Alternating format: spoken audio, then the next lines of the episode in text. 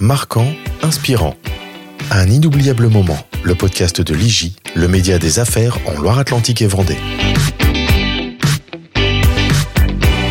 Un podcast en partenariat avec le Crédit Agricole Atlantique Vendée et son village by CA, contributeur de belles histoires d'entrepreneurs.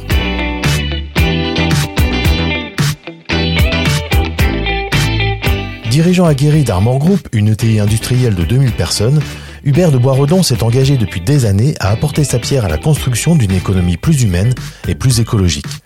Pourtant, un jour, le discours d'un groupe de jeunes diplômés appelant à la désertion l'interpelle, au point de générer en lui un véritable électrochoc. Bonjour Hubert. Bonjour. Bonjour Hubert. Vous venez de publier votre deuxième livre, Déserter ou s'engager, Lettre aux jeunes qui veulent changer le monde. Celui-ci s'ouvre sur un discours, je vous cite, iconoclaste et disruptif d'un groupe de jeunes étudiants d'AgroParisTech à leur remise de diplôme qui avait eu un très fort retentissement. Pouvez-vous en rappeler l'idée générale et nous expliquer pourquoi il a eu un tel impact sur vous? Alors oui, effectivement, c'est en, mai 2022. Euh, donc un groupe d'étudiants euh, d'AgroParisTech à la remise de leur diplôme, Salgavo à Paris, en fait font un discours où en gros euh, ils, expriment leur révolte finalement et leur envie de déserter le système en disant que finalement les études qu'ils ont faites contribuent plus à générer les problèmes que les solutions. Et ils estiment que, que, finalement le monde va mal. Ils disent même, enfin, ils disent cette phrase, voilà, quelque chose cloche. Euh, et il faut que nous ouvrions les yeux. Et nous, nous, nous, ne voulons pas faire partie du problème. Nous voulons euh, un autre monde. Euh, donc, euh, en fait, ils, euh, ils, alarment sur le réchauffement climatique et le, fait que les limites planétaires aujourd'hui sont, sont, franchies, que donc on est dans une situation grave. Et, en gros, ils l'interpellent aussi sur ce qu'ils veulent pour leur vie. Ils disent voilà, est-ce que vous voulez euh, un SUV à 40 ans? Est-ce que vous voulez euh, simplement faire des voyages en avion? Est-ce que vous voulez un, patron cynique euh, qui vous dise ce que vous devrez faire? Nous, nous voulons autre chose. Nous voulons, bah, nous, voulons contribuer à construire un monde, un monde plus écologique. Et pour ça, nous vous appelons à déserter. Alors, moi, là où ça, ça a fait l'effet d'un électrochoc, c'est parce que effectivement, c'est une rupture. En fait, ils prônent une rupture euh, qui est de dire finalement les études qu'on a faites euh, sont, mauvaises. Euh, il faut déserter. Ils invitent l'ensemble des étudiants à déserter. Et finalement, ça m'a atteint parce que moi, je me sens quelque part engagé dans l'entreprise et avec des convictions écologiques aussi. C'est-à-dire, en fait, je suis bien conscient des dérives qui mettent en péril la terre et j'essaye d'y contribuer euh, par mon travail, par les, bah, par exemple Armor, on vient d'investir dans un dans une nouvelle usine de, de, composants pour allonger la performance de, vie des batteries d'environ 20%. Voilà, en fait, on, est engagé de différentes façons. On s'est engagé euh, pour euh, euh, dans une nouvelle technologie de film photovoltaïque souple, etc., etc. Et de voir des jeunes qui, ayant un diplôme d'ingénieur, disent en fait, on ne veut pas contribuer à ce système, on veut s'en retirer euh, ou s'y opposer. Effectivement, ça m'a secoué en me disant, mais bon, est-ce que voilà, au premier niveau, est-ce que ce sont pas des enfants gâtés qui, parce qu'ils ont un diplôme et ils ont, ils ont tout, finalement, l'envoient, le, voilà, le jettent à la poubelle. Donc ça, ça, a été, ça a été ma première réaction. Et vous-même, dans votre parcours, vous avez été assez tenté de déserter. En tout cas, vous avez bifurqué. Oui, tout à fait. Et de, de fait, au premier niveau, j'ai pas fait le lien spécialement. Parce que, euh, alors, je crois que peut-être la, la, petite différence, déjà, euh, alors, de, pour ceux qui ne me connaissent pas, moi, j'ai après HEC, je suis parti avec l'un de mes camarades, euh, et à l'époque, on était, je pense qu'on était les deux seuls, j'en connais pas trop tellement d'autres, euh, qui sommes partis après HEC euh, dans un volontariat euh, de développement au Chili, travailler dans une banque qui avait été créée par le cardinal de Santiago à l'époque pour développer les les petites entreprises et le logement social. Je suis parti pour deux ans et en fait même je suis resté sept ans puisque euh, dans cette expérience j'ai compris qu'il y avait euh, des centaines de milliers de, de micro-entrepreneurs qui n'avaient pas accès au crédit bancaire et donc on a créé une banque de microcrédit euh, euh en suivant l'exemple de Mohamed Yunus qui avait créé la Grameen Bank au, au Bangladesh. Mais si vous voulez, à l'époque, quand je suis parti comme ça, plutôt que d'aller dans les, les, grands groupes ou les, les big four, comme on dit, les, les sociétés de conseil, c'était pas, je pense, de ma part, par rejet. C'était pas par rejet de la société ou c'était pas contre le système. C'était simplement parce que j'avais envie de donner un sens à ma vie. Voilà, je, cherchais une unité de vie. Alors là, on se rejoint effectivement. je cherchais une unité de vie et je me disais, euh, voilà, l'entreprise n'est pas faite juste pour maximiser le profit. Il faut qu'il y, y a aussi autre chose. Il y a, il à une certaine justice sociale et voilà. Donc euh, voilà, je suis parti comme ça.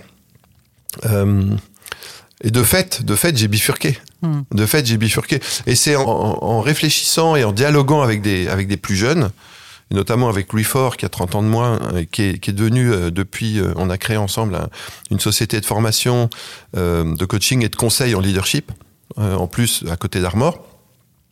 C'est en dialoguant notamment avec, avec ces jeunes et notamment avec Louis que j'ai compris en fait que la situation était plus complexe et que de ma réaction, un petit peu de rejet, de, de réaction forte de ma part, il y avait autre chose derrière.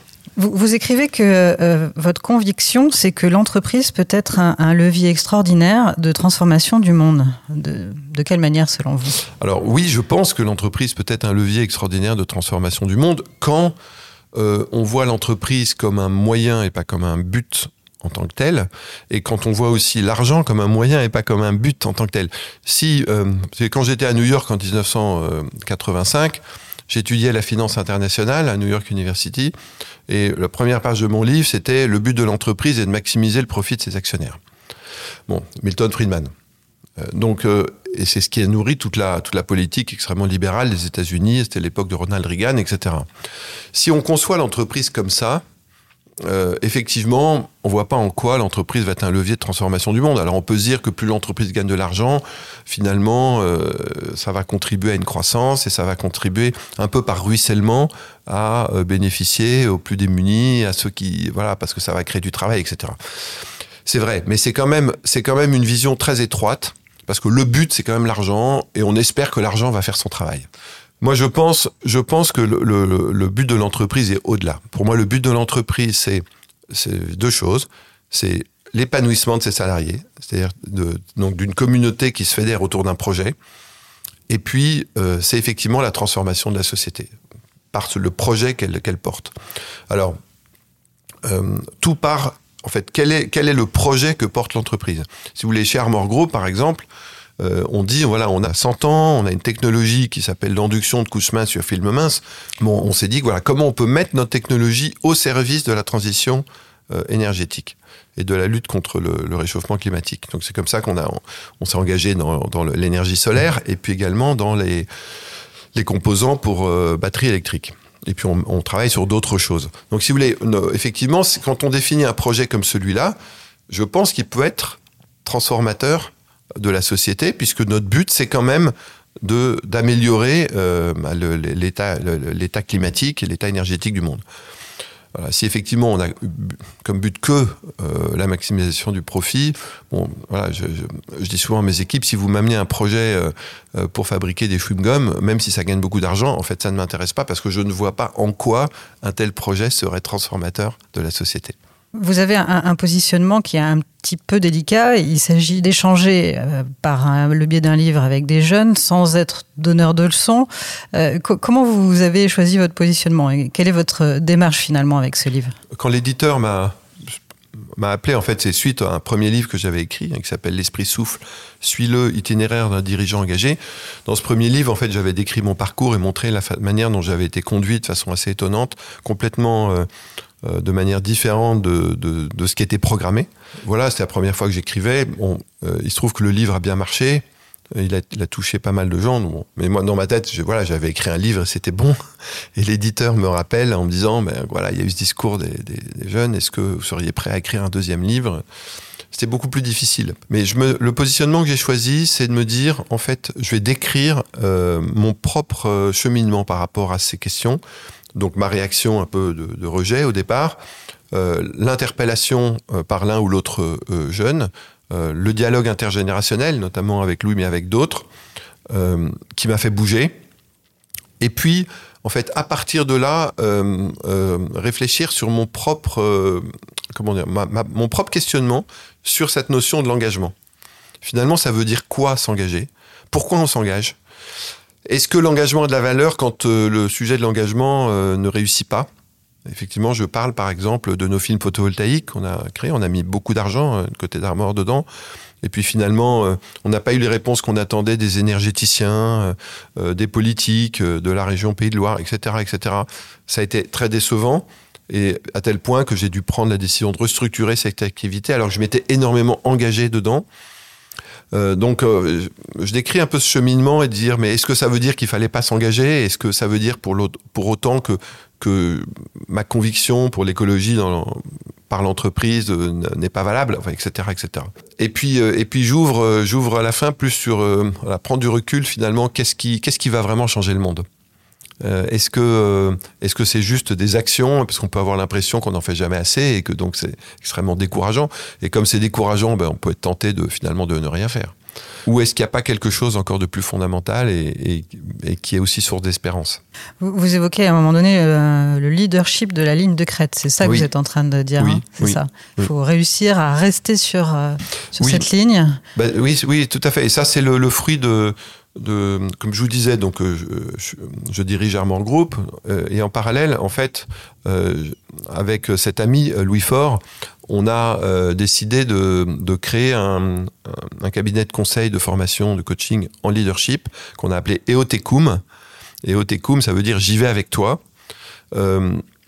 avec cette conviction qu'en fait, ce dont le monde a peut-être le plus besoin pour changer, c'est que chacun alors chacun soit leader de sa vie, mais que également les leaders d'organisations, que ce soit d'entreprises, politiques, associatifs, euh, soient alignés sur leurs valeurs, sur leurs, convictions.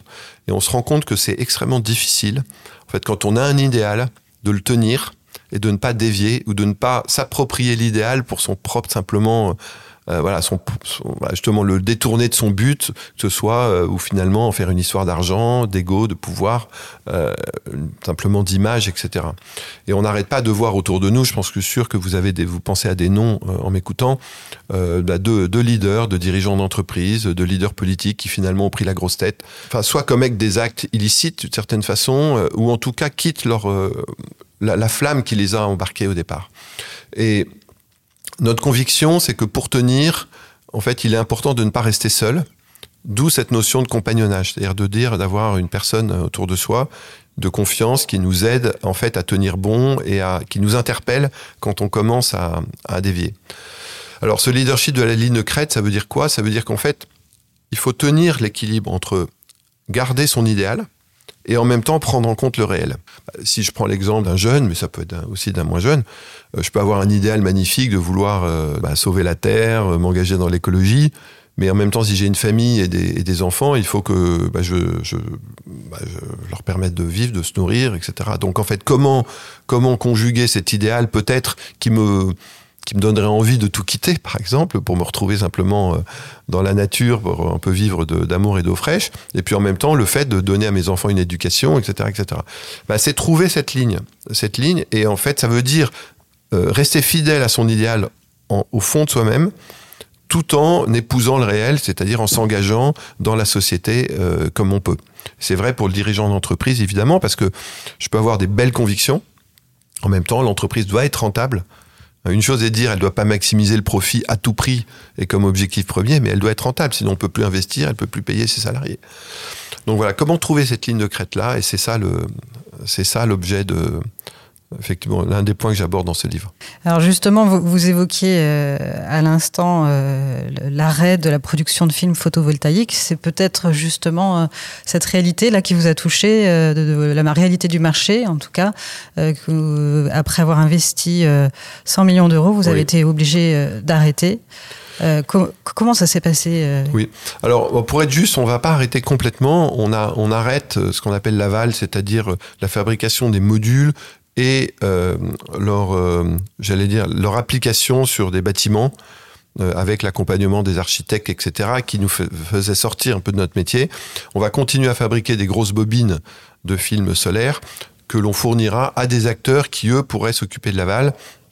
Et puis par ailleurs, sur notre filiale allemande, je cherche toujours des solutions avec l'équipe pour éventuellement que cette activité soit reprise par, euh, par une société euh, allemande notamment.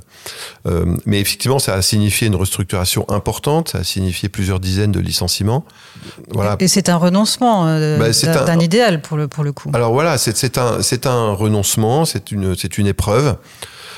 parce que l'idéal, il était simple. L'idéal, c'est de dire aujourd'hui, en Europe, on importe 95 à 98% de panneaux solaires de Chine notamment.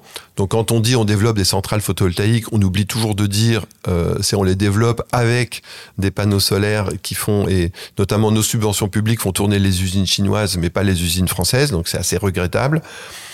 Euh, par ailleurs, euh, certains panneaux euh, bah, sont difficiles à recycler, ils sont lourds, ils sont très consommateurs de ressources, ils utilisent du silicium dans certaines technologies des métaux rares.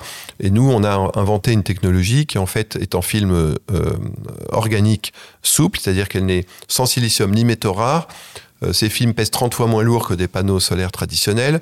Leur payback euh, carbone énergétique est 4 fois inférieur aux, panneaux classiques. C'est-à-dire qu'en fait, il faut à peine 3 mois pour, euh, récupérer l'énergie dépensée pour le produire, alors que pour un panneau, il faut pratiquement 2 ans.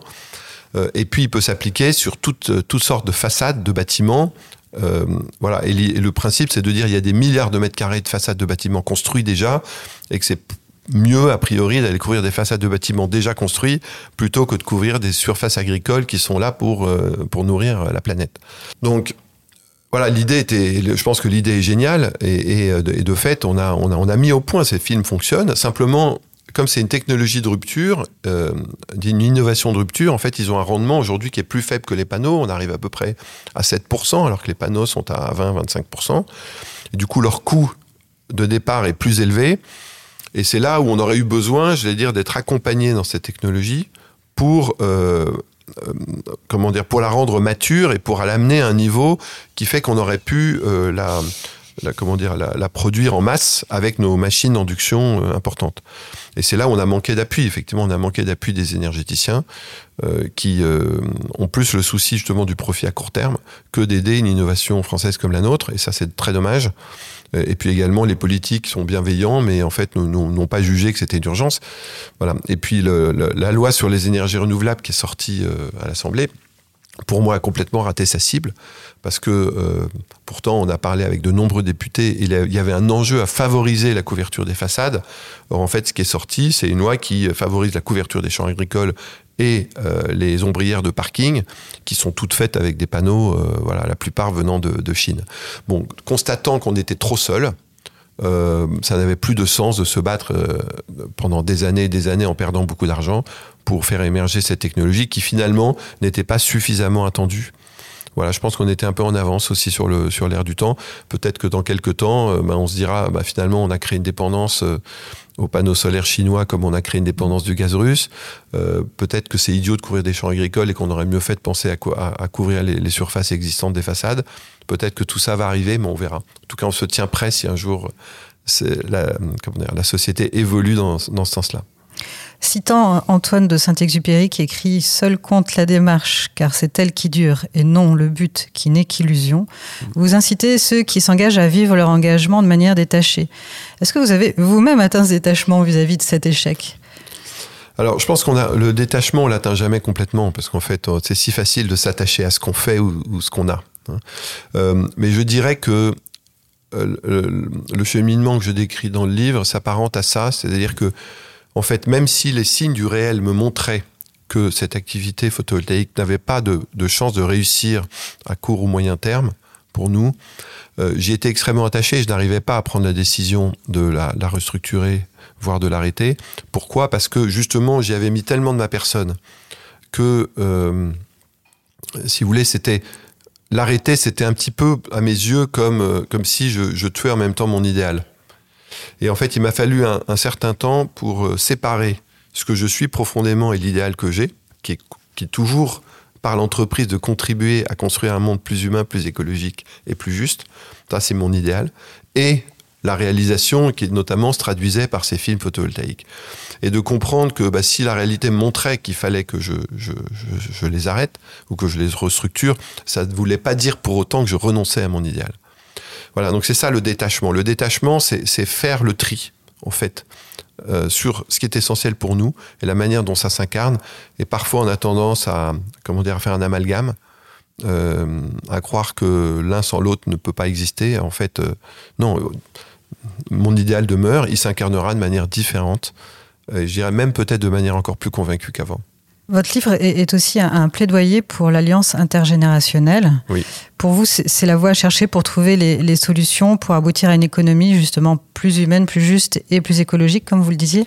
Oui, absolument. Ce que je crois, c'est que, euh, si vous voulez, plutôt que de faire une liste d'actions qui vont changer le monde, d'ailleurs, je, bon, je, donne quelques pistes, mais je, ce que je dis surtout, c'est que avant de changer le monde, le vrai sujet, c'est de regarder quel est mon monde autour de moi et qu'est-ce que je peux faire. Et ça commence par ma famille, ça commence par mes voisins, ça commence par mon entreprise, mon école, euh, le lieu où je travaille. C'est, on, voilà, on n'a pas la, on n'a pas la capacité de, changer euh, le monde entier nous-mêmes. Par contre, ce que je crois, et c'est une ligne directrice euh, dans, ce livre, c'est que une action qui me paraît extrêmement puissante et nécessaire, c'est l'alliance et le dialogue intergénérationnel. Pourquoi? Parce que, si vous voulez, aujourd'hui, ce qu'on constate, c'est qu'il y a une, il y a une certaine euh, fracture euh, entre les générations. Les, générations ont du mal à se comprendre. Euh, les jeunes d'un côté, ceux, leurs parents de l'autre ou leurs grands-parents de l'autre. Les uns d'ailleurs s'accusant un peu les uns les autres. Les jeunes disant finalement, vous nous laissez la planète dans un état déplorable. les, plus âgés disent, bon, enfin, tu ne vous rendez pas compte, nous, on est de la génération de l'après-guerre ou on, était dans les Trente Glorieuses. En fait, bah, c'était voilà, normal de viser la croissance à ce moment-là. Et, en fait, ces générations ont tendance à s'invectiver, ne se, ne se parlent pas. Or, en fait, euh, ce qui me paraît essentiel, c'est de, s'asseoir ensemble en acceptant qu'on n'a pas la solution les uns les autres, mais déjà de se dire, OK, voilà, qu'est-ce qu'on pourrait faire? Qu'est-ce qu'on pourrait faire pour, pour faire évoluer la société? Et déjà, quand des jeunes et des plus âgés se parlent, c'est déjà un changement euh, de culture et c'est déjà une piste de solution. Est-ce que pour vous, il ne faudrait pas aussi que le monde politique euh, prennent plus conscience qu'effectivement, comme vous disiez, c'est autour de chez nous que ça se passe plutôt que de dire il faut faire plein de choses pour sauver la planète, mais après les gens ont tellement peur de ne pas pouvoir le faire qu'au finalement, bah, ça fait l'effet inverse. Mais oui, bien sûr, bien sûr. Je crois que c'est encourager les personnes. Alors, c'est ce que c'est ce qui se passe un petit peu, euh, le tri des déchets, euh, le, le développement d'agriculture biologique, etc. Mais si vous voulez, c'est je pense qu'on répète en permanence en fait les drames euh, qui se passent à la télévision et du coup c'est écrasant. Euh, or, je pense qu'il faut, enfin, je crois qu'un un point essentiel, c'est de mettre en avant beaucoup plus les réussites locales pour en fait encourager, euh, donner de, donner de l'enthousiasme, de la force, oui. Vos enfants, vous avez quatre enfants, vos enfants ont lu votre livre? Alors euh, certains oui, certains sont en train de le lire. Et alors ceux qui l'ont lu, quel échange avez-vous eu justement? Ah bah, les échanges, on les a eu pas mal pendant et avant aussi. Hein. bah, par exemple, il y a un exemple que, que, je cite. On a 30 ans de mariage avec mon épouse Marianne.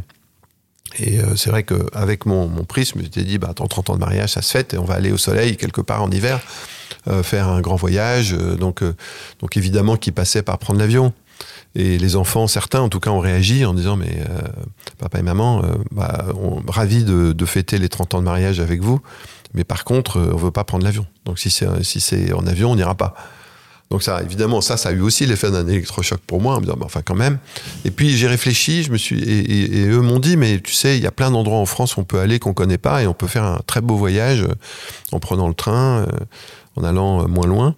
Et c'est ce qu'on a fait. On est allé dans le parc du Mercantour et on a, fait, on a passé une semaine extraordinaire en vélo électrique à sillonner la montagne. et puis en faisant des balades dans, sur ces montagnes que je ne connaissais pas en visitant des villages absolument merveilleux. Et ça a été, ça a été, je pense, une, une leçon de vie aussi pour moi et, pour nous. Est-ce que vous partez vers de nouveaux engagements? Alors les, bah, les engagements de fond, ils demeurent. Hein. c'est vraiment euh, euh, transformer, continuer de transformer Armor pour que euh, Armor, Armor Group et, puisse avoir un impact positif sur la transition climatique. donc on travaille, on va continuer de manière différente à travailler sur l'énergie solaire.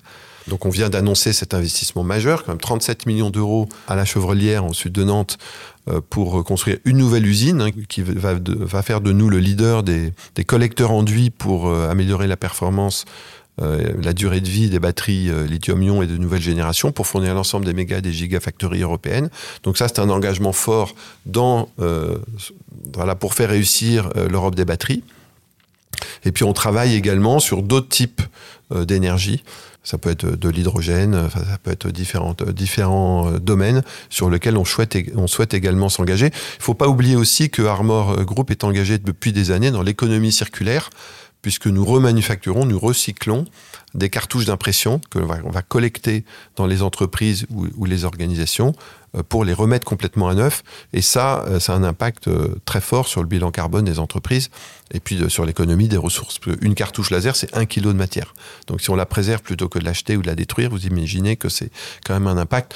J'appelle au passage ceux qui nous écoutent à réfléchir sur l'utilisation de leurs cartouches d'impression. Si vous achetez des cartouches neuves, euh, que ensuite euh, vous mettez à la poubelle, c'est sûr que déjà un premier acte, petit acte pour contribuer euh, à l'amélioration du monde, c'est déjà de chercher à recycler ces cartouches.